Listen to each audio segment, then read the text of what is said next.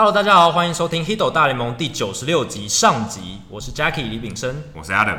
我们是全世界第一个中文的 MLB Podcast。除了大联盟当周时事话题之外，我们也会讨论台湾主流媒体比较少追踪报道的内容。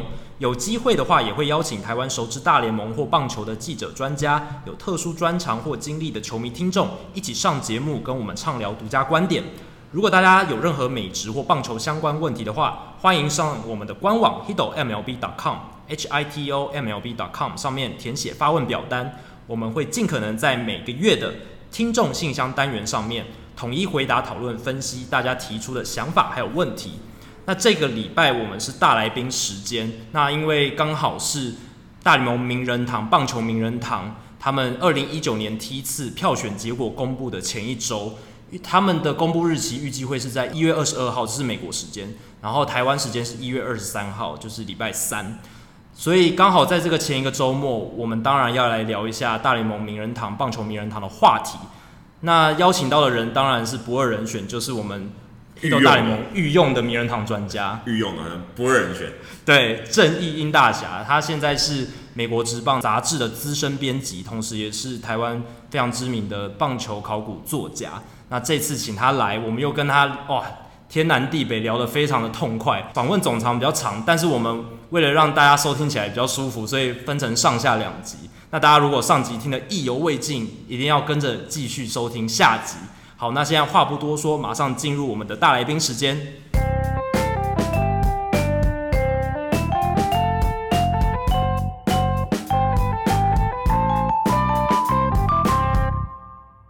今天大来宾时间适逢名人堂票选二零一九年这一届的开票前夕。那当然讲到名人堂，我们还是要邀请到我们算 Hito 大联盟御用的名人堂话题专家正义印大侠，美国职棒杂志的资深编辑，同时也是棒球考古的作家正义鹰大侠来到 Hito 大联盟。大侠你好，哎、大家好。嗨，大家今天过得好吗？我是念工科，但是不念不是念理科，最后就跑来做文科工作的正音大侠。然后大家听到我的声音，应该就知道，呃，又到了名人堂票选的季节。那所以呢，今天我们要呃来讨论说，呃，一个问题是为什么呃美国棒球记者的脑波，呃，在看到 Barry Bonds 和 Roger Clemens 这两个名字的时候，就会突然的变弱，然后迟迟不把手上的那一票投给他们。但是当他们看到 Mariano Rivera 这个名字的时候，却毫不迟疑，呃，非常精准的立刻呃勇代理要把票投给他们，那让他希望他能够得到这个百分之一百的支持率。那接下来我们就跟两位主持人一起进入今天的讨论喽。哎，我们有第三个主持人吗？这个开场怎么比我预期的久很多？这个开场还蛮能搭得上时事的风潮哦。大家如果有在关注一些 YouTuber 的话，相信对这样的开场蛮熟悉的。好，那我们今天邀请到殷大侠，主要就是要聊这一次二零一九年的名人堂票选。然后这一次的名人堂票选非常有趣哦，因为是二零一三年退休的梯次上来的。除了这个点之外呢，在十二月的时候，我跟 Adam 其实已经有聊过今日名人堂的票选委员会，它是一个特别的入选机制。那在去年十二月就已经有票选，在那那一个票选入选的这一届球员有 Harold Baines，还有 Lee Smith，那时候引起了蛮大的轩然大波。然后我跟 Adam 其实有讨论，但是我跟 Adam 老实讲不算是名人堂研究的专家了。那我们还是希望可以听听殷大侠对于 Baines 还有 Lee Smith 透过这个今日委员会机制入选的这一件事情，大侠你的想法是什么？有点像留级生，然后补考，对，补考进入，大家没有发现他补考就进去。对，其实这个制度的成立当初本来就是为了考虑到说，当初有一些遗珠之憾，嗯，他没有受到很详细的考虑，那希望透过委员会的方式把这些遗珠之憾补考进来。那大侠不知道你的想法看法是什么？嗯，十二月的部分，其实这两个选手，如果你光从数据上面来看。乍看之下，你会觉得说，哎、欸，他们应该是值得可以进入名人堂的选手，因为 Lee Smith 他是生涯救援点是第三，排第三。那我们都知道前面两个是谁，一个就是今年呃很热门的选项，就是 Mo 嘛，Mariano Rivera，是。然后另外一个就是地狱上中，就就是那个 Trevor Hoffman。那所以如果以他排在第三的这个看展来看，那当然哦，他是值得进去。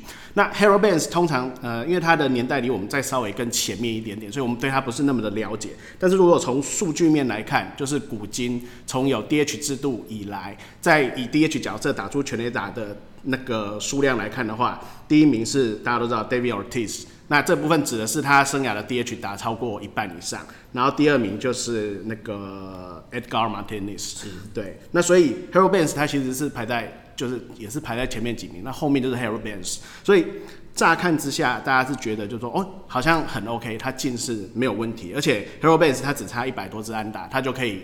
晋升到三千了，三千安。那基本上三千安是一个名人堂的那个等于说入门票，敲门砖之一嘛。那所以其实看起来，哎、欸，乍看之下是值得。但是事实上，当时在选举结束之后，呃，票选的结果发表之后，大家都是哦，很多人就是为之哗然。为什么？还甚至有人就是说啊，大家对这个委员会票选又再度的失望。为什么再度失望？因为去年我们都知道选进了 Jack Morris 跟 Alan Trammell。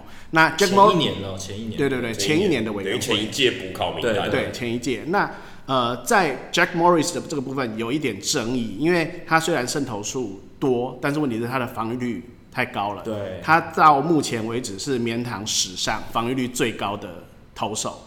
快到四了，对不对？呃，三点应该是三点八，我记得没错的话。那这么高的防御，之前就是因为这个争议一直让他没有办法进，等于说他可能在宰制力上面有一些问题。那但是另外一方面，在 Trammell，Trammell 其实是跟他是同一期，所以他们算是队友。那 Trammell 本身他的。呃，点是在于，就是说他的传统数据看起来不怎么样，但他进阶数据，对，然后尤其他的手背非常非常好，他生涯七大概七十个 WAR，大概有二十个 WAR 是从那个守备守备嗯转换过来的。那所以呃，前一届在公布的时候，大家就说啊。虽然 Jack Morris 这个好像看起来不看起来没有什么科学的根据，那 但是至少 Alan Trammell 大家让大家有点舒心，对不对？就是说，好，名人堂终于不是那么传统，因为毕竟他们的选票不是从记者过来，还是从很小群的一个十六人的名单当中，当当中还有。一半以上是这个退役球员，对退役的球员，再加上联盟以前的高层，只有大概四分之一是记者，所以相对来讲，大家会觉得他们很传统保守。但是上一届选出来有 Alan Trammell，大家说哦，觉得哦还好哎，还不错，他们有点进步。嗯，可是今年一选出来，大家就哗然说哇，怎么会这样子？尤其是呃。Harold Baines 的问题，因为 Lee Smith 的部分，他至少他救援的部分救援点还算，虽然他没有到六百，前面两名六百那么多，只有四百多，接近五百，但是其实他在载资力，在嗯生涯其中的某一段载资力还算是不错的，然后再加上他其实。他本身是跨跨过两个世代的救援，因为早期的救援投手是比较讲求说什么时候该救援他就上来，救火队可能投很多局，那失分的风险就会高。那后面现在这个呃现代的这个救援投手就是我只上来守最后一局，然后我把这一局拿下来，甚至在无人上垒的时候我就已经上来了，相对来讲会简单的多，所以救援点会多，所以。Lee Smith 他的缺点就是他刚好是跨在这两个这两个 range 之间，所以他有时候他变成说里外不是人，他的救援点数也不是那么的多，然后他的防御率看起来也不是像现在的投手那么的低，对，啊，所以就变成说有点两难，但是至少他的载制力各方面来看，比起 Harold Baines 是好很多。那回头我们来讲 Harold Baines，Harold Baines 的话，虽然他只差一百三十四安，他就能够达到三千安，但是事实上他只有就是靠着就是说。呃，大概联联盟平均的这个攻击火力，因为他的那个平均的那个火力大概就是只有在联盟的均值这样子。那他只是因为他打了非常多年，嗯、那这个部分从他的球涯前面二十年，因为他总共打二十一或二十二年，他前二十年他包括打点数、安打、二垒打都在排排名在联盟的前呃前五名就可以看得出来。但实际上他本身他的呃均值是不好，而且他的 WAR 值在。一百五十七个，就是名人堂的打者里面，他只有赢过十三个人，所以等于他是在最后面车尾的那个百分，就就是百分之十的打击者。后段班的。对，如果就打击来看，那事实上他也就只能就打击来看，因为他是 DH 啊，因为他没有办法贡献手套。他好像二十八岁以后就是打 DH 为主。对，因为受伤的问题，所以变成说大家对于他的进阶数据。差异太大是有所诟病的，而且他之前在呃记者的票选当中，其实他的投票率就一直都非常低。对，这个部分也证明了，就是说哦，为什么记者这么不爱他？那他为什么会在委员会票选这边进？就是据说是因为今年在十六个人里面，包括那个白袜队的老板就是 Restoff，他同时也是芝加哥。公牛队的老板。是，那他对于就是他以前的这一位子弟兵，他以前他是很爱这一位子弟兵，那 Banks 在呃球界的关系又一直都不错，嗯、所以他有大力在里面去鼓吹，然后再加上他以前的旧教练在白袜时期的拉鲁萨，Tony 拉鲁萨也在里面，所以等于说他们透过鼓吹的方式让他低空掠过，因为十六票里面他拿十二票，就刚刚好是百分之七十五趴的门槛就进了，嗯，所以才会引起就是说嗯。这么多的争议，那争议的点会变成说，大家第一个直觉就是说，在于说啊，是不是传统派又又又抬头了？因为进阶数据好不容易上一届有了，这一届有了 Tramo，这一届又没有，就是回复到两个比较传统的数据的选手身上。那再者是说，另外一个争议点就是这一期这一届其实他们的候选名单，大家也蛮诟病的，因为今这一届他们提了包括 Joe Carter，然后还有包括 Will Clark 或是 Orel Hershiser。是，哎，这几个选手当做他们的候选名单。那基本上以补考这个点来讲，通常就是他在记者的票选没有受到青睐才进到委员会。其实他本身成绩就有一些缺陷。对。可是刚刚提到这几名选手，甚至又比他们又离名人堂的平均的表现值又在更远。很多人甚至就是开始在网络上留言，就是说，呃，你与其要选这几个人。你不如找成绩比他们稍微再更好一点的，让他们有候选的机会。比如说之前皇家队的那个 Bryce Saberhagen，他有拿过赛扬奖。还有我们都很熟悉之前那个大都会队，还有那个洋基队的王牌投手 David Cone，嗯，然后甚至 Mark McGwire 也被拿出来讲了。对，然后还有人就是炒糖吃，哎、欸，也不是炒糖吃，就炒着说为什么又没有 Lou Whitaker。那我们去年有聊到，对 White Taker 他是被放在就是另外一个委员会，就是对，不是在今日委员会，他是在 Modern Era。对，但是其实他的年代有跨到这两个委员会的年代都有，而且其实表现其实差不了多少，嗯、所以就有人吵说，那为什么又没卢卢怀 Taker？而且他是 Trammell 的二游搭档，对，对是史上最多二游的这个场次的二游搭档，对他们应该是大联盟史上最经典的二游搭档之一，嗯、所以就等于说，大家对于这个部分，就是大家觉得就是呃，还是开始又诟病，就是说，哎、欸，委员会的这个部分能不能够，就是说。还是比较向潮流看一点。嗯、那因为明年应该是明年开始吧，明年开始那个 Modern Era 的票选就会开始，所以明年大家就在看，就想说希望的部分它是可以上的。嗯、这是关于就是说名人堂这个争议的部分。对。嗯、那至于遗珠的部分，其实就是因为榜单的影响，大家都已经认为普遍的候选人的。资就资格不是很好，嗯、那再加上今年其实大部分只有六个是球员嘛，其他的三个人是总教练，然后一个是对，一个是前洋基队的老板、嗯、Steinbrenner，嗯，其实里面唯一一个比较值得讨论的，大概就是只有前水手队的总教练，就 Lou Piniella，对。对，大家对他比较有印象就是他脾气可能很火爆，但是事实上。如果大家不健忘的话，两千零一年随手拿下一百一十六胜的球季，就是他带兵的。对。然后，呃，大红机器就是那个红人队，他们走过那个就是呃之前的那个大红机器的年代，在一九九零年又拿一次冠军的总教练，其实也是 Piniella。那 Piniella 其实在上一届的那个委员会票选里面，他就已经拿到七票。因为他们是十二票会进，是他就已经是次高，但是没有进的。那他今年他拿到的票数是十一票，就只差入选，只差一票。嗯、所以看这样子的状况，他很有可能就是三年后，如果呃 Today's Game 这个委员会重启的话，应该 Piniella 会是一个就是说入选的一个就是说热门人选之一。但是他本身他不是球员，那如果是球员部分，大家可能就会比较关注明年的 Lou Whitaker 这样子。所以，如果在这一些补考的委员会里面的球员，他这一届补考没过，他下一届还会再候选这样子吗？通常是会有机会，但是就是看，因为他的名单虽然是由名人堂官方提交，但是我们去年有聊到，他有一个十一个人的那个 overview 的一个 committee，他是由记者组成的，所以记记者呃，这十一名记者有权决定，就是说从这么多的名人堂提的官方人选当中。再去捞出十个名额来，OK，对，所以候选名单是这些记者决定。所以其实这有一个吊诡的部分，就是其实有一部分其实还是记者决定的。嗯，有些选手他如果在记者票选的时候，他就得不到青睐，他有可能很有可能在这个地方就被一罪二罚，就是因为主要还是有记者把关的动作，嗯、不是大家所想象的单纯就只是呃以前退役的名人堂选手为主，对，来教练来票选，所以其实还是有一个。嗯，吊诡的地方，所以这个部分可能就也还是目前大家对于委员会票选的其中的一个呃诟病之一。是这样子，所以我们还是可以继续持续观察未来几年不同委员会，因为它有分不同年代，嗯，不同委员会的票选，看看他们票选的结果到底有没有符合最近几年我们对数据的认识，还有对球员历史定位的重新评价。对，是是的。好，那接下来我们拉回到今年的二零一九年正规的名人堂票选。那在这一次的票选，其实呃，我们还是会去观察，就是美国有一位观察家，他叫 Ryan Thibodeau，他会去追踪所有有亮票的记者或者作家，然后并做统计。那截至到目前为止，其实看起来呃，有四名球员蛮有机会可以在这一届票选入选的。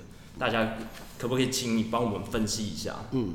就呃，Thibodeau 这边他统计的部分，我是把它抓到就是大概一百八十二票，约率就是整个投票率的大概百分之四十二到四十三之间，就是有大概快一半的人已经亮票，对，接近一半已经亮票了。那我们去年大概在聊棉糖的时候，约略大概也是开票数也是这样子，所以想我想说就是以这样的基基准，我们来做个讨论。那一直到一百八十二票，也就是大概四成二左右的开票率的。截止的同时，基本上是有四个选手得票率是在百分之七十五以上，就门槛之上。嗯、对，门槛之上就是可以进。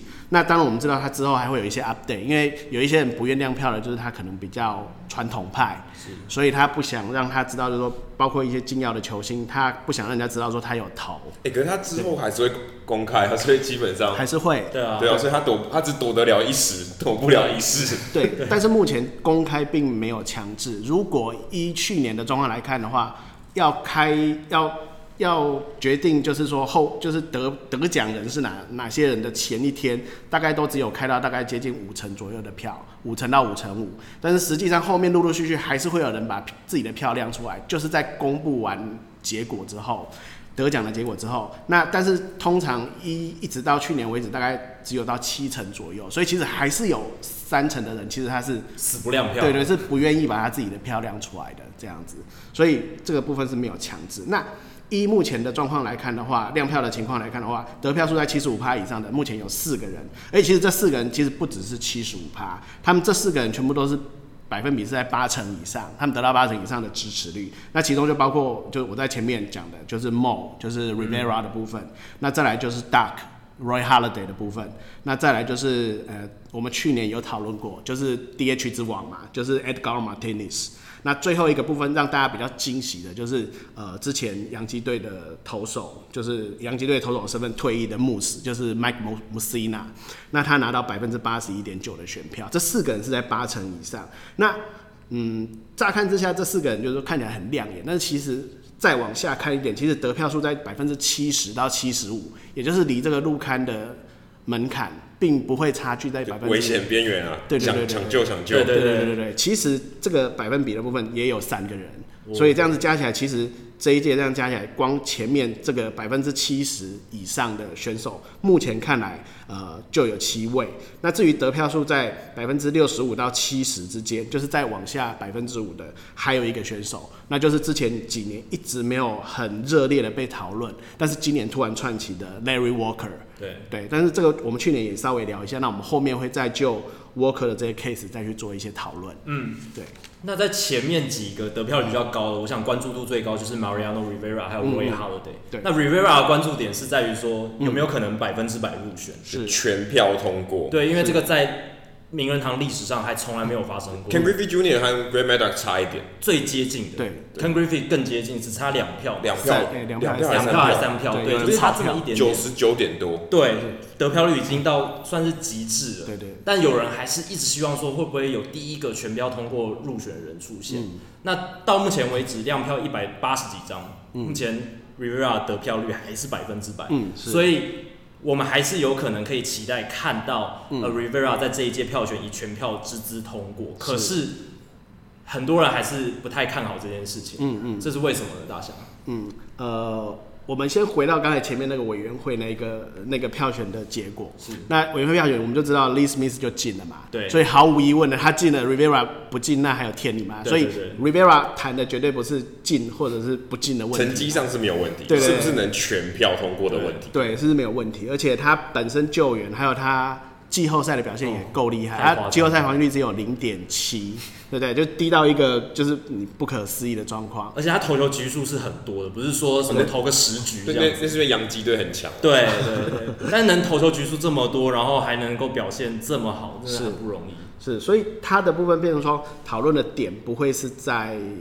成绩的部分，那会变成是在就是说他的得票的部分。那其实，嗯，二零一六年那时候，Ken Griffey Jr. 就是有三个人跑票，我记得是三位，嗯、有三个人跑票。那三个记者后来还被肉搜嘛，就是 被抓出来公，被抓出来编说，哎、欸，他们有人甚至有人质疑说，这三个人是不是应该以后取消他们的免躺投票资格？比较激烈的人会这么说。嗯、对，他说你。Ken Griffey Jr. 你都不投，你要投谁？对对，但是大家其实都知道，就是我们去年也有聊，就是因为这几年因为禁药球星的问题，很多人都被积在这个榜，就是那个候选的票选的单单子里面，所以变成说很多记者他为了要保那个百分之五。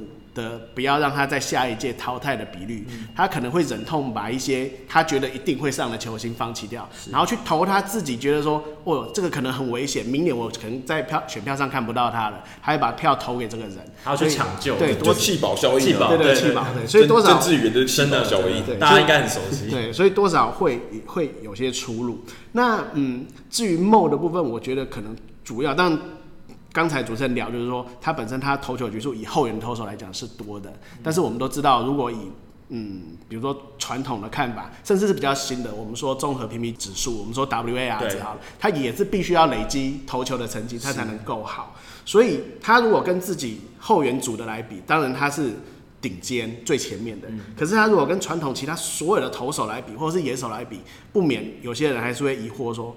啊，他分到的工作这么少，嗯、就只有最后那么一局，嗯、啊，这样子也可以进名人堂哦，这样子。对那甚至有人觉得说，哦，这样子的工作很轻松。但但当然，我们在很多的报道上面知道，实际上不然，就是后援投手他有本身他自己需要的特质。那所以变成说，嗯，有些人对于后援投手还是有一些。保保留的态度，其实包括 DH 的部分也是一样。DH 的部分是因为他不能够守备，对，他只能够上场一半的比赛，嗯、哦，所以还是会被大家有点诟病。那所以其实今年在 Mo 的部分，虽然他目前看起来是有百分之百，但是其实之前已经有一个跑红袜队的记者，嗯，就是那个一个叫 Bill Baloot 的，是，他已经说他绝对不会投给 Mo。对，但是他也有点事项，他可能嗯怕被就网络霸凌吧，他就说他这张票他也不会寄出去，他就等于他这一张是，弃权，对，是弃权。哦，所以他最后没有寄出去。他他说他不会寄，那是干嘛啊？然后目前在对，然后目前在统计的量票上面也也也没有看到他，对，对，也没有他。那所以如果照这样子的趋势来看。确实，呃，Rivera 部分他是有可能会百分百。嗯、那我们再回头到两年前那时候，Ken Griffey Jr. 没有百分之百得票之后，其实马上当年大家就媒体就开始点名，就是说下一波可能会百分之百的的人选是谁？那当时有点到两个人，一个是今年的 Rivera，对，那。他的好处当然就是说，我们刚刚讲的战绩很强。那他另外还有就是他的公益形象是非常非常良好的，所以他在，然后另外他就是做人，他的人缘也是非常好。然后另外一个被点到的是明年会进到候选名单的 Derek Jeter。对对对，不是老板的。对，当时的 Derek Jeter，三年前的 Derek Jeter，对，大家可以想象三年前的他。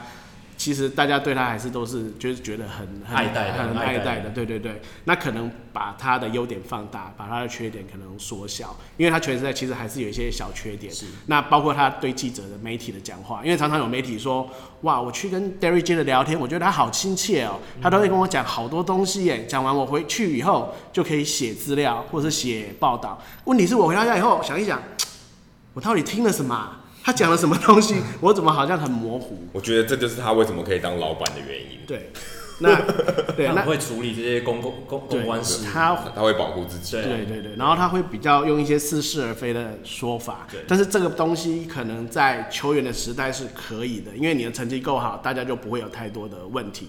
但是今天你。转换一个形象到老板，你必须要进一个球队，你必须要面临就是说可能资金的问题，然后人员异动的问题的时候，可能他就是会一个问题。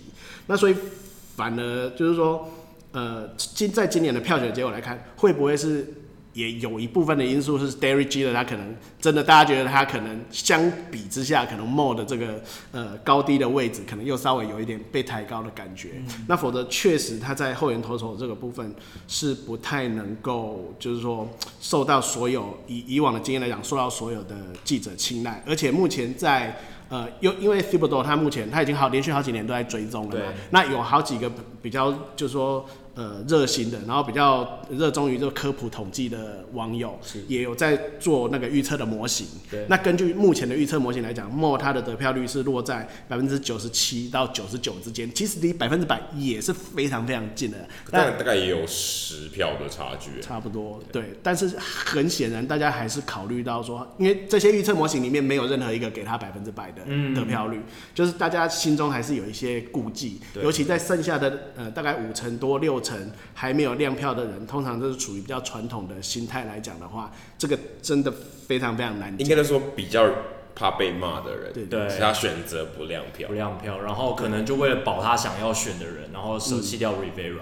那、嗯、我在提，他也认为不需要，对啊，不差，应该都不差我这一票，不差那一票，也有可能。对对对对对。那我再提供一个 Rivera 很屌的数据，就是他季后赛一百四十一局的投球，只被打了两支全垒打，这个很夸张哎。就是他的被全垒打率是非常非常低，而且在高张力的情境下，季后赛他的载制力更是突出，这是他最了不起的地方。嗯。Mo 他在季后赛表现真的是令人令出其右，对，令人心驰神往，真的。对，但是相较之下也，也他也必须待在洋基队啦，嗯、对啊，否则真的也很难有这么多机会在季后赛有累积这么多的表现，这样子。嗯、这大概就跟 Derry Jeter 他在季后赛打的打数约莫等于一整个球季那么多，对，对，是有异曲同工之妙，这样子。呃，但那当然 Mo 的部分我们可以期待，百分之百部分大家可以期待看，看，可以可以幻想一下，可以幻想，对对对对对对，那很。快，因为美国时间我记得应该是二十二号，一月二十二号，对对，他他们就要开票了，所以我们很快会知道结果。那大家可以期待一下。那再来，我们聊的是 Roy Halladay 的 Duck 的部分。那 Duck 的部分，嗯，必须就是说，可能很持平的说一句话，因为如果以他的成绩来讲，因为他目前亮票，他得票率其实是非常高。嗯、他 Mo Mo 的部分是百分之百，那 r e v e r a 他也不遑多让，他是百分之九十四。他几乎离那个入入入选的门槛是高上了百分之二十那么多，嗯、那你可以想见他是有多么获得青睐。但是他他的问题是在于，就是说他的传统数据跟进阶数据还是都有一些瑕疵存在，其中尤其以传统数据的部分是比较严重的，因为他生涯他只有拿到两百。零三胜，嗯，那其实这个对于名人堂来讲，我们通常以前都会讲三百胜是一个门槛，现在几乎不可能。对，现在不可能。但是如果你一下子把它往后退一百胜，似乎这个感觉上标准也跳得太快，没有跳得这么快。那我们从实际上的数据来看，就是说，呃，历史上胜投数比 Halladay 还要少的名人堂的先发投手里面，呃，总共是七十三个名人堂先发投手。只有十个人的胜投数是比他少的，所以又是吊车尾的一个情况。对，所以他几乎又是在蛮后面的。那甚至在二次大战之后的名人堂投手里面，只有一一个人的这个胜投数是比他少，那就是 Sandy Koufax。哦，那我们都知道 Sandy Koufax 是一个特例嘛，而且巅峰太好的一个投手，但是因伤被迫提早。他如果能投到跟 Halladay 一样多的球季。哇，那可能是搞不好百分，搞不好是百分之百全票通过，搞不好是三百胜，对吧？对，所以等于说胜投数对 Holiday 来讲是颇吃亏。那我们那那那进阶数据的部分呢？我们如果是去看他的 WAR 值，或者是他的 JAWS，就是 JAWS，就是之前那个 Jeff Jaffe 创的这一个，跟用来评选名人堂选手的一个均值，对数据来看，它其实离。整个的均值其实也也还有一点距离，是。对，它还是比均值的成绩还要再低一点。那我们回顾一下，就是说之前比如说像 Koufax 这一这一类的选手，或者说像比较近期我们能够想到的是 Pedro Pedro Martinez，嗯、对，那他们也是不是那么多的渗透。那他们靠的是什么样子的方式进？那可能还是短期的宰制力。对，短期巅峰。对，那如果你要论短期宰制力，那这个部分可能就是这就真的是 Holiday 的强项。虽然它整体的数据和传统数据没有那么好。回顾它在二零零二年到二零一一年这段期间，它包括 WAR、FIP 控球的能力，其实它都是大联盟第一名。那这段期间只要是他先发，球队的胜率就有六成四。但是如果不是他先发，其他的投手，就球队的胜率就掉到不到五成，只有四成九。所以你可以看得出来。那另外就是他生涯最佳七年的这个 WAR 值来讲的话，他也在史上的先发投手里面能够排到前四十名，这个比例都看起来都是还不错的。那至于生涯成绩的部分，他有两个赛扬奖，那他的 ERA 加也有排进前球史的前四十名。那另外我们当然知道，他例行赛跟季后赛各有一场。无安打哦，那当然例行赛那一场还是就是 perfect game，对对对，是完全比赛。对，那史上能够各投出一场无安打比赛，还有一场完全比赛，同时拥拥有两座赛扬奖的，其实只有三个人，就除了他之外，就是刚刚我们聊到的 Koufax 跟 Randy Johnson，都是名人堂选手。对，所以这个部分如果用宰制力来看的话，其实呃 Duck 是没有问题的。那只是必须回过头来看，就是说。呃，其实当初包括是我，可能是呃两年前，大家也没有想到说 Duck 有可能是被提在名人堂第一次候选就一定会进，大家觉得他会进，嗯，应该会进，但是时点可能没有那么快。不是第一年了，因为第一年其实算是要非常巅峰、非常非常前面的选手才有机会。对，因为我们讲 First Ballot Hall of Famer 就是这种第一届就入选，一定都是。有三千安或是三百胜这种，我们一看就知道会入选的门槛，毫无疑问，对，几乎是毫无疑问，毫无悬念。但大就像刚才大家讲的，他生涯长度不够长，然后有一些累积的数据其实没那么好。对，那所以我们还是必须回到，就是说，可能是哪个转折点让他的期待被推升到这么高？嗯、那很明显应该就是去年呃前年他的年底的空难的事件嘛。对，因为其实在当初空难事件一结束之后。立刻就有媒体开始讲说，我们可以破格让 Holiday 在第一年就就在今年就进入票选名单，就提早等于是提早一年进入候选名单，对，让他可以被大家做一个选择。对对对，那当时当然名人堂他还是相对保守，他说这个部分。不可能，就是还还是得依照正常，就是说退退役五年，因为史上有破格状况，通常就是蛮特别的状况，包括 Lou Gehrig，Lou Gehrig 他当初是因为他是呃因为对他是生病的问题，那再来就是 Roberto Clemente，那 Clemente 大家都知道他是为了要去救灾，他自己搭上在在除夕夜搭上那一班掉到海里的飞机，那等于他的公益的形象这个很受很受到尊重。对，但是 Holiday 他他显然他是他是自己开飞机嘛。那我们先不论他后来的那一些可能呃用药或什么各方面的争议，这我们不论。但是基本上他的本质上就是跟之前可以破格提早获选，或是提早进入。那个候选名单其实还是有些差别，是，但是在那个时候其实就已经堆了一些堆砌了一些期待哦在里面。嗯、那当当然包括后来陆陆续续就是球队给他一些缅怀的一些就是说纪念的仪式，然后包括他儿子，他儿子是 Brandon 嘛，他目前也是在打棒球，那他也有一段期间受到大家的期待，他去年甚至在春训的时候出来对大联盟的球队投球。那虽然那时候他只是高中生，因为我记得还对蓝鸟队，是对蓝鸟的，嗯、对。那那个是一个 regular 的，好像他每年他们那个大学好像就是都固定会跟蓝鸟都会有比赛。那刚好 Brandon 他在那里面这样子，那所以变成说，在这些期待之下，变成说 Holiday 他一举在今年，他就等于从一个可能说可能未来几年可能入选的角色，推升到说哦，今年我们一定得要对把他带进名人堂，大家变成会有这个期待。所以这个是 Holiday 跟 Mo 相较之下比较。不同的部分这样子，嗯、那如果聊到这两位，其实呃，他们大概是今年就是在第一次拥有候选的资格的选手里面，两个最受到期待或者大家认同度最高的。但其实这两个选手，我们乍看之下会觉得，哦，他成绩都不错，形象也好，嗯、看起来好像很类似。但其实呃，在一些背后的一些，就是说一些个性啊或小故事来看，我们会觉得，我我我个人会觉得他们其实特色是差异非常大的。怎么说？嗯、大家都知道，就是说呃。那个 Rivera 的部分，他是其实是有一点，就是感觉一开始生涯初期天赋不是那么好，因为他的球速是在小联盟某年要被交易之前突然生出来的，突然蹦出来。对，他本来只有八十几迈，后来突然变成九十几迈。大家卡卡特球大家也知道，就是纵横江湖。可是问题是初期他根本也没有这一颗球路，他也是在某次跟队友传球的时候，哎、欸，突然就生出。卡特球出来就玩一玩，然后就玩出这个就生出来，然后这个从此就是就是无敌了这样子。江江湖传说。对对对对对，所以他有一点就是说，哦，很多东西它是突然的，它就就出现这样子。那当然就是如果大家看的 Rivera 自传就会说，那他很多他归就是归功到就是说神的指引，对上帝的指引。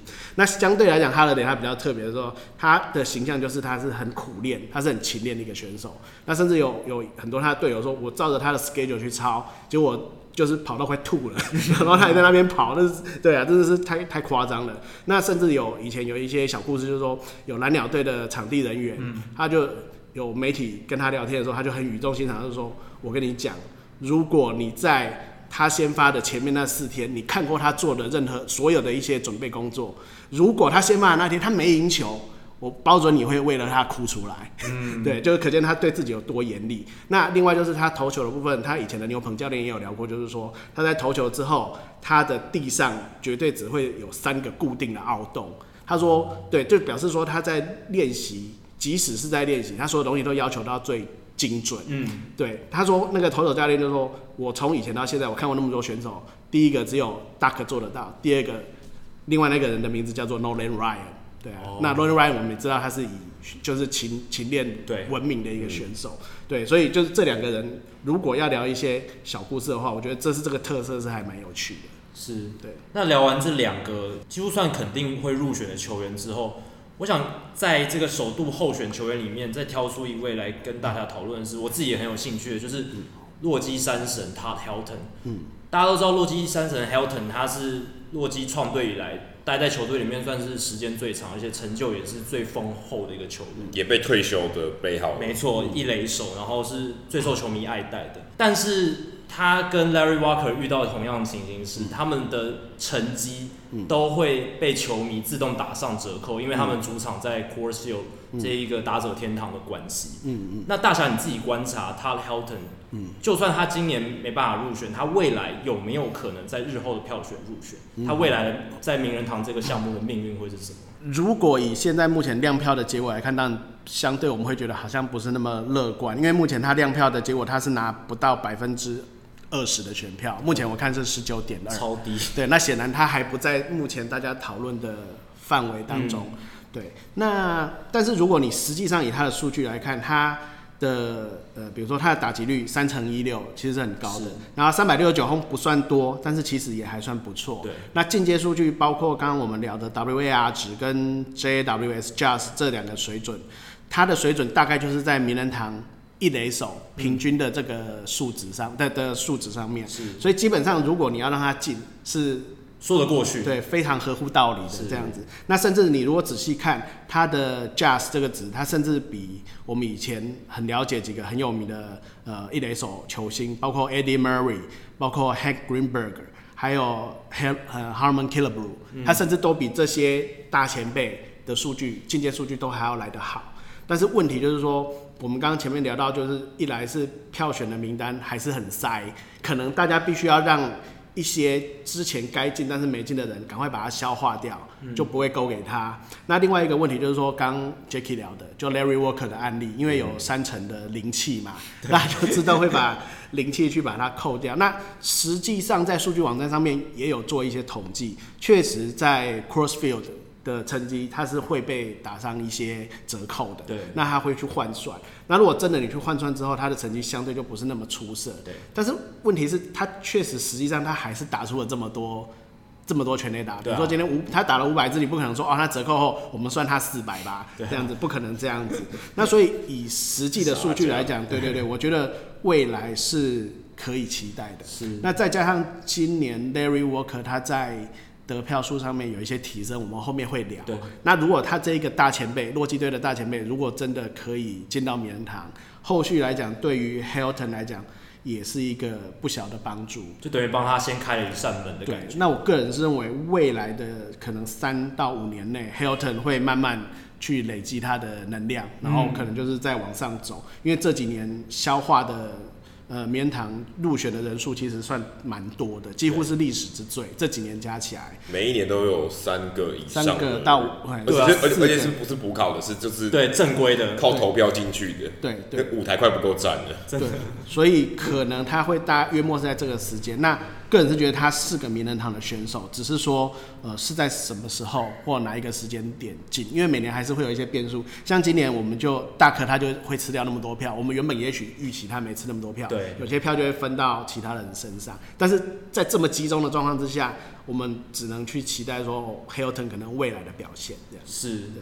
再来讨论一些首度候选球员里面，几乎笃定会被淘汰掉就是不会入选的。但是其实他们的生涯还是有很多亮眼精彩的地方。比如说，我想聊的是 Andy Pettitte 还有 Roy Oswalt。嗯、Andy Pettitte 他有趣的地方是，他的平均的数据就是这些 Red Stats 自得分率啦，或者是 FIP 那种，不是很亮眼。可是他的季后赛成绩非常非常好。不过。又回到一点是，他在二零一二年的时候又坦诚有使用禁药这件事情，嗯，所以让他的这一个整个 Hall of Fame case，他的案例非常非常复杂，嗯，那大侠你会怎么看这一个球员？Patty，我们先看一下他目前他亮票的得票数啊，是，他目前的得票数，就是说如果喜欢那个。Petty，当然有的人都会叫他派帅嘛，我们的乡民，对，因为他长得还蛮帅的。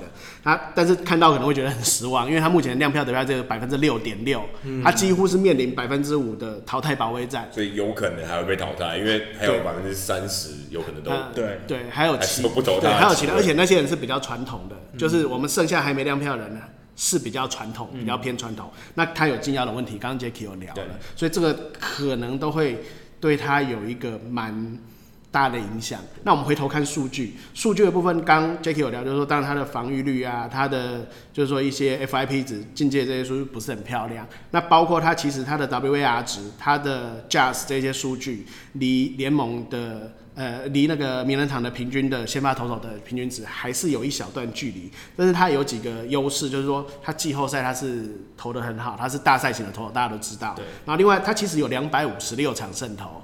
嗯，那也许投的够久，对对，他投的够久。也许哦，因为他付出太多次嘛。然后也不是所有人都可以付出那么多次。真的，真的。对，那嗯，就是说，当然以以往的这个，比如说三百胜来看，他离还是有段距离。但是如果我们回头看看刚才大可的两百零三胜，你就会觉得，哎呦，两百五十六胜其实还算是不错的，数量蛮可观。对，所以他其实是他有些优势，他有些劣势。然后另外他没有赛扬奖的加持，也是一个小小劣势。嗯、但是其实他也不至于到说第一年就会面临到说哦，可能没有百分之五得票率这么尴尬。至少大家还可以讨论个几年，对，大家至少是那样觉得。那很显然可能。呃，他在药检时代已经很严格的状况之下，他又承认他使用禁药，这个因素真的是非常非常大的影响。对，如果大家有印象的话，当年他在召开记者会的时候，不是只有他，是所有的洋基的主主要的总教练，然后 Call For 那个时候 Posada、Jeter 还有那个 Rivera 都在旁边陪着他，你就可以知道这件事有多么。严重，对。对对对，所以这个部分可能是 Pettitte 他本身它有一些状况的地方。那嗯，嗯，我们只能希望就是说，就是说，如果你要让它保有一些讨论的空间，在后面几届的话，那我们只能求那个剩下那些没有亮票的人，就是手下留情一下，嗯、对，不然我们可能明年。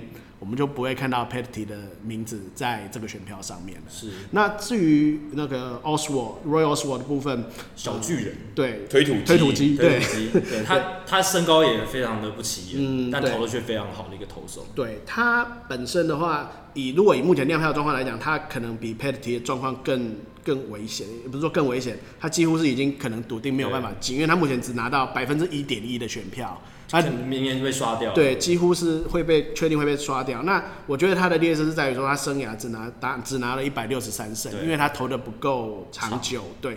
但是他在 Just 的那个数据部分，其实跟 Pettitte 是差不会很多的。那表示他可能在巅峰时期的载制能力非常相对，对，来在例行赛部分会比 Pettitte 来的好。对，他有两季单季二十胜，对啊，我觉得大家可能会忽略这件事情。他其实有有几年真的是载制力很强。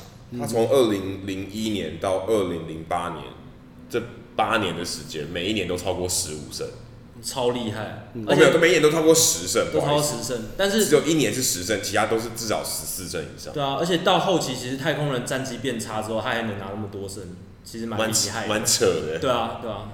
我就是他比较可惜的，真的就是他胜投的场数真的太低，真的是吃亏。因为像我们刚刚聊的 Koufax，他的一百六十五胜在名人堂所有入选的先发选手里面，他已经是倒数第三名了。嗯、那 Roy Royal Swart 他只有一百六十三胜，他比 Koufax 一百六十五胜还要更少。对，所以我们真的要期待说他能够。呃，就是说，不要说入选，真正能够留在名单上，真的也是一个，就是说很很有点困难的是。尽管他刚刚有很多优势，然后两位主持人刚刚也有聊，其实他有很多数据看起来是大家觉得，哎、欸，以往没发现，但现在回头看觉得还不错的。可是看起来他的机会真的就就就蛮低的了。嗯，对，这是比较可惜的部分。是，对。那我们刚刚讨论的都是首度候选的球员，那我们接下来看一下回锅的。候选球员在这一届的发展或表现，我们还是要先从有可能会在今年入选名人堂的球员谈论起。就是我们刚刚一开始有提到的 Edgar Martinez 还有 Mike Messina。Martinez 的案例，我们其实前两年都有在讨论。是。那他今年是最后一届的候选。嗯。大侠应该觉得他会趁着这一波就直接进去了吧？嗯，不会说这一届又变成遗珠，然后等到委员会的时候才补考。遗珠的话，我觉得西雅图人会暴动，真的。对，对他实在太折磨了。嗯，因为其实去年最后他开票的结果，他就已经拿到七成的得票率。对，对，史上拿超过七成得票率，在。呃，他的记者票选的生涯当中拿到七成的票率，最后却没有进名人堂的，没有，史史上没有。所以你只要在候选的过程当中得票率超过百分之七十，你就一定到最后会超过百分之七十。除非除非是最后一年，对他他至少至少会在委员会的票选。被选上，嗯，对对对，然后最明显的例子就是 Jack Morris，因为他生涯记者票选最高是冲到百分之六十八，嗯，可是他还是没有能够上，可是他委员会，对他也是补考还是上了，所以基本上对 Edgar 是一定是很乐观的啊，因为呃到目前为止他亮票的得票率还有百分之九十点七，那你再怎么七折八扣，这百分之十五也不可能。就是降到 对啊，在七十五趴以下。那以目前他的预测得票数，我看了几家来讲，通通落点会是在百分之八十三到百分之八十五之间，安全范围了。对，也就是说他笃定会上。那只不过大家对于 Edgar 的问题，我们去年也有聊，就是说可能大家觉得说他只是 DH，他不能够守备，没有手套，他贡献相对是低的。可是我觉得 Edgar 他厉害的部分就是在于说他打击就是够强。嗯啊、呃，因为我后来有再回头翻了一下他的资料，虽然他生涯三百零九支呃全垒打，或者是两千两百四十七支安打，这看起来好像里面呢好像有点距离，但实际上如果用进阶数据来看的话，你。即使不把它放在 DH，你把它放在三垒手，因为他生涯前期是初期，对，对初期是守三垒。如果你以 WAR 跟 JAS 这两个数据来讲的话，他也都能够排在历史所有的三垒手当中的第十一名。嗯，对。那我们都知道入选的三垒手到目前为止不止十一个人，对，所以他也是其实是在三垒手的均值以上。以上对，你硬要说他没有守到，他就是硬是可以用打击把。所有的成绩给补回来，等于说把打打击把手背的分数打回来。对对对对对，所以他的部分我觉得呃是一定会上，不过今年他的反弹的动力让我觉得有点小惊讶，因为他去年是到七十是得得票率七十点四，那目前他是拿到九十以上的得票率嘛，那我觉得有一个蛮大的原因是我们一开始聊的 Harold Baines 入选了，嗯，对，那如果 Harold Baines 入选了。你 Edgar 的数字给他太难看，这说得过去吗？完全说不过去啊！所以有一点委员会，他有一点票选的结果还是会有一点带风向，因为那个时候大家选票都还没有勾，还没寄出去。所以其实这样讲起来，你有没有入选，某种程度上跟你这个人表现是不是达到标准，没没有百分之百的关系，而是看跟你类似的人，对，或者时机点，对，时机跟你类似的人，case 差不多的人，他有没有进？而且我觉得委员会的票选真的有点搅乱了我们一般对呃名人堂球员该有的标准的评价。嗯、因为 Baines 进去之后，Baines 说实在的，他的生涯大部分也都是 DH。嗯嗯。那我们就可以把他以 DH 的身份来看，那他这样子的打击成绩都可以入选的话，嗯、实在是你没有什么理由可以说服我说你选 Baines 然后不选 Edgar。等你把这个 benchmark 这个标杆往下拉，整个拉到蛮低的位置。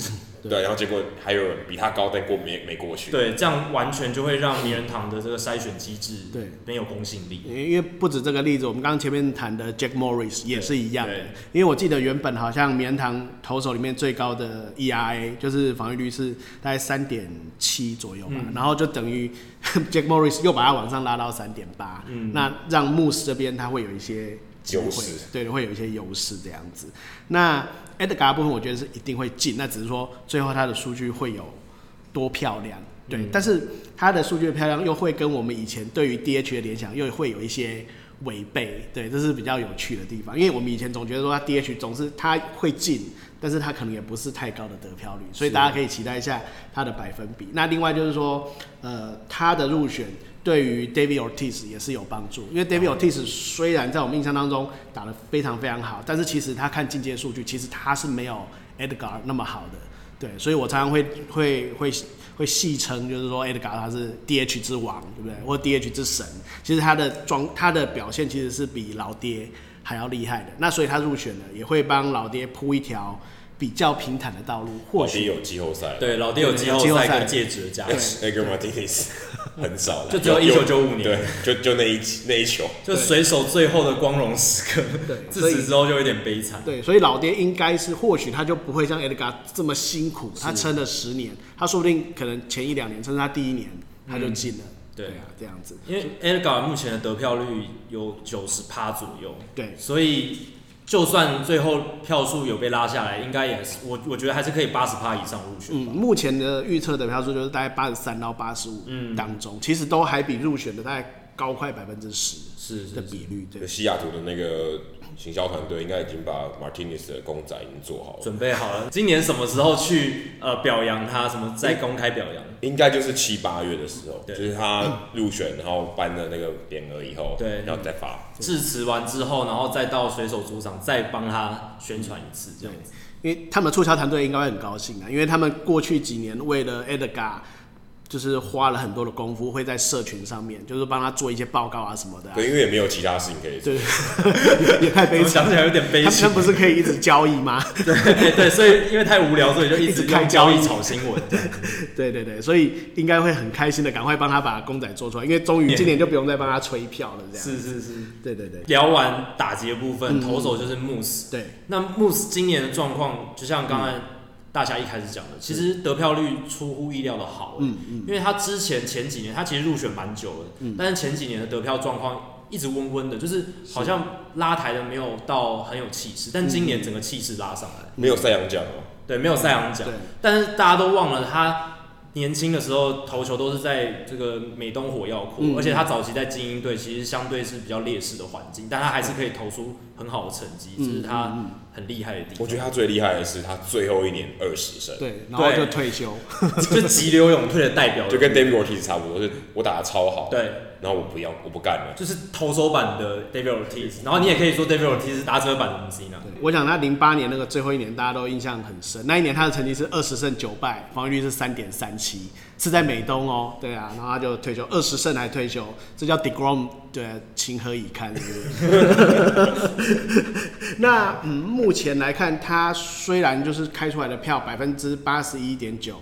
看起来是令人家蛮惊艳的，但是实际上目前我在几家的预测得票数来看，它约略落点是在七十三点五到七十六之间。哦，所以是有可能入选，也有可能没有入选，高票落选。对，所以如果要讲入选的部分，我们可以很确定的说，那个 Rivera 的部分，然后 Holiday，还有我们刚聊的 Edgar，就是一定会进的。那 Moose 它很接近。对啊，那其实刚刚 Jacky 有聊，就说他过去几年就是在票选的增加的幅度上面不是很多，但是其实从去年来看就已经有蛮不错的表现，嗯、因为去年是他继二零一六年以来第二个支持度增加百分之十的年份，他去年是增加百分之十二，那他其实去年就已经来到百分之六十三点五了，嗯、那如果他今年一样延续去年的气势就好，不用说再再往上升温，一样是加百分之十二的票，其实。就没错，就会在七十五的左右。那当然，他的弱点就是刚聊的，他没有赛扬奖啊，然后他比较缺乏说很长期看起来就是很制霸级，就是宰制级的数据。但是当然，这跟他待的这个对环境也有一些关系。但是他的呃，他这两年之所以会有这么多弹升的一些声音来讲的话，主要是它的进阶数据跟传统数据其实还是都有占优势的部分，因为它的胜投数生涯还是有到到两百七十胜，那防御率是三点六八还不错。那它的进阶数据包括 JAS 跟 WAR 还是都比联盟的平均值要来得更高。是。那它唯一的弱势，我们就刚刚讲，它唯一的弱势就是只有 ERA 防御率，然后又被 Jack Morris 推倒了。这个高墙，对，让他三点六八的生涯防御率看起来不是那么的差，嗯、所以他会有这么大的动能，其实是还是其来有志，因为他今年才是第六年候选而已，其实后面还有四年的候选，可以慢慢来，对。对，可以慢慢来，几乎是笃定会进，只是可能是在今年进。或者是明年进这样子，是对。那比较有趣的一点，我是觉得说，在去年还是前年，大家在聊这个票选的时候，有的有很多媒体都是讲说，如果有一天穆斯进了，他可能会帮。就像刚才 Edgar 会帮老爹铺一条呃平坦的路，就是牧师他可能会帮 Holiday 铺一条平坦的路，哦、但是现在看起来可能两个人的角色对调，是是对调是相反的，对对对，所以这个部分是还蛮有趣。或许今年 Duck 上了，但是牧师没上也说不定。因为世事难料，谁也没有预想到说 Duck 会在前年的时候意外去世。对，那这件事情其实是让今年的投票出现蛮多转折，嗯、跟我们原本的预想不太一样。对。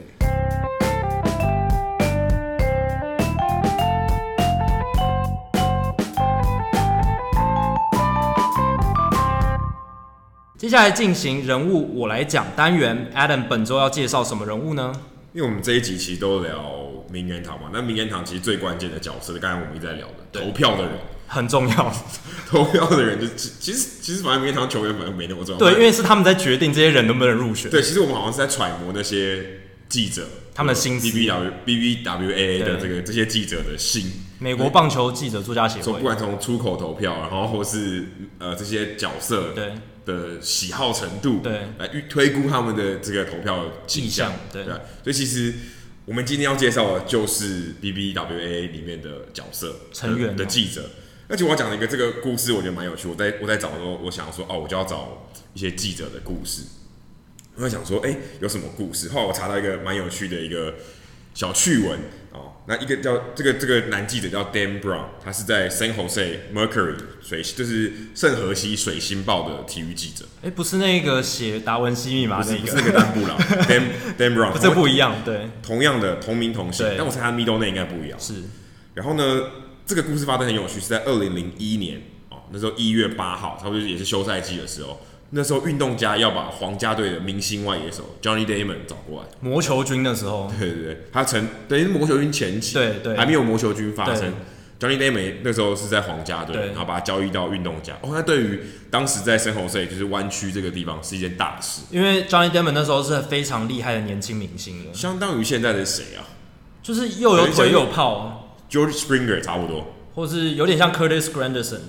对，一点可是我相到现在的地位啊，Curtis Granderson 现在是以前对对，已经比较老了啦。对，那个时候差不多他们是像这种地位。那 Johnny Damon 要来到运动家是一件大事，然后想办法说，哎，我要有 Damon 的 quote，因为我要写那篇新闻，说，哎，他要叫他要来了，我想要知道他的想法。因为其实记者我们在写一篇报道里面，很重要的是我需要那个当事人的引言。对，因为有这个引言，你可以把你的这个论点或是你想要强调的事情更有说服力。对，你的报道会比较有可信度。对，你不会说，哎。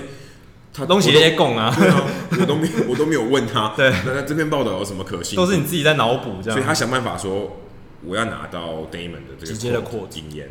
哎，可是他一直联络不上他，说怎么电话就打不通，经纪人也打不通。对，打不通，就是或是就是联络不上，就是故意不接这样子。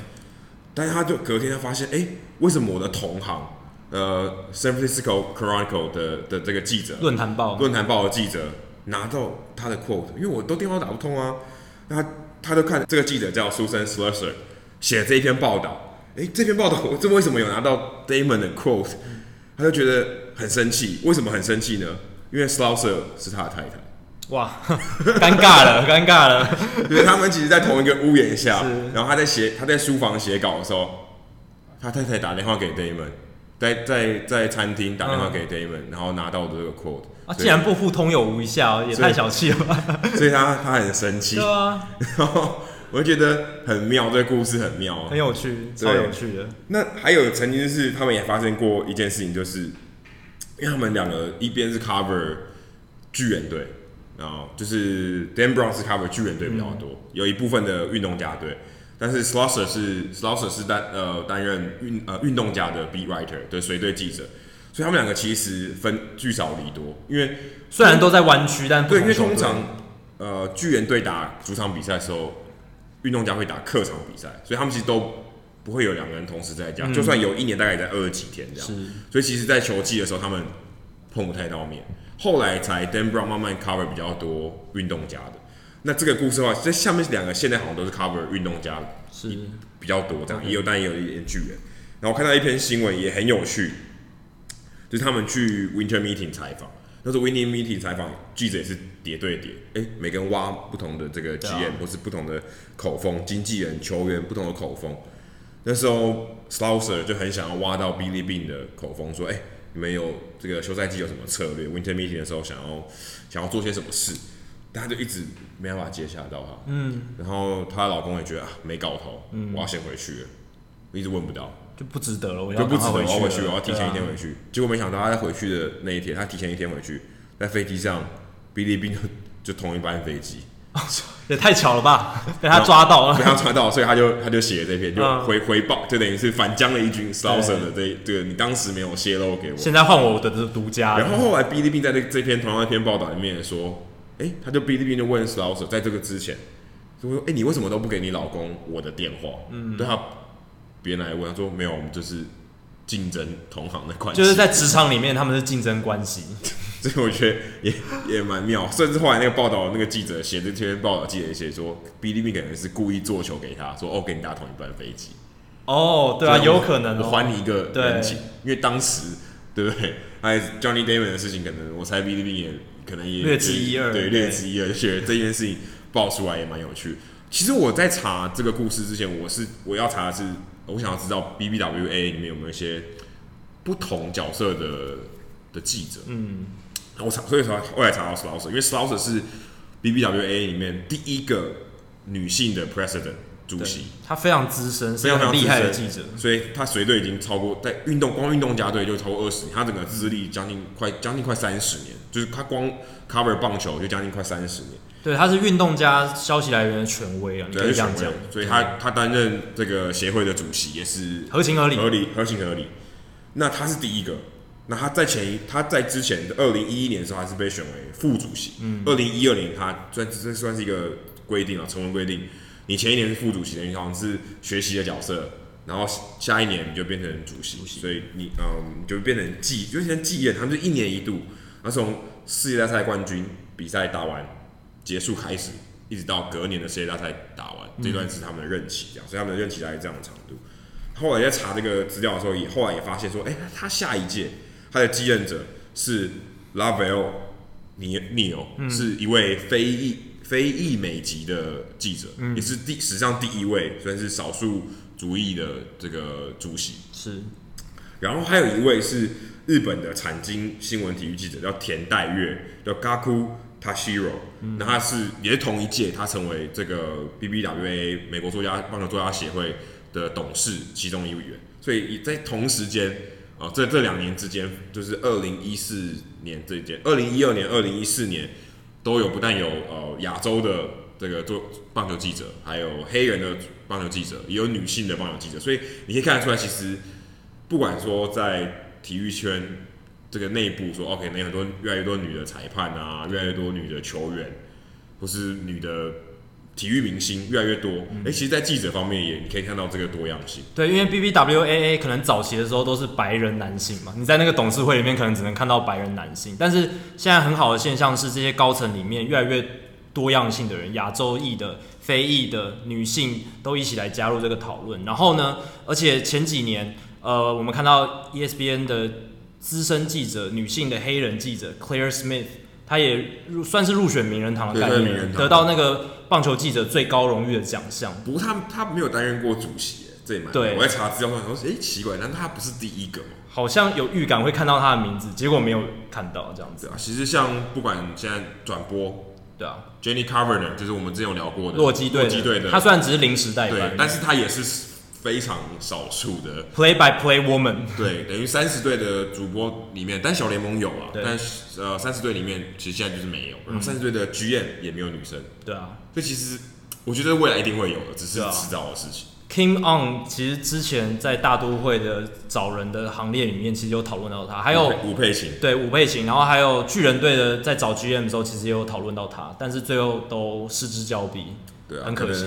但我相信未来一定有可能不会很久了，对，在不久的未来会一直进步啦，会一直进步。以上就是我们第九十六集上集的内容，那我们还有下集，千万不要错过。那如果你对喜欢我们节目的话呢，千万不要忘记再加入我们在 Facebook 的社团 Hito 大联盟讨论区 H I T O 大联盟讨论区。加入这个社团，回答三个简单的问题，就可以和我、还有 Jackie，还有我们上过我们节目的来宾、其他听众朋友一起聊棒球、分享棒球。另外，如果你想要订阅我们的节目的话，也可以上我们的官网 hito mlb.com h i t o m l b.com 上面有详尽的订阅解说方式。无论你用的是电脑、手机、平板，作业系统是 iOS 还是 Android，都可以免费的订阅。那现在我们在 Spotify 上面也有上架，所以如果你是 Spotify 的用户的话，你可以在上面追踪我们，收听我们的节目。另外，也希望大家到 iTunes 的 Podcast 专区，在 Hito 大联盟的页面底下给我们评分和留言，让那些还没有听过 Hito 大联盟的朋友能够更快速的了解我们节目内容和特色。好，还有下集哦。对，大家要记得听哦。拜拜，拜拜。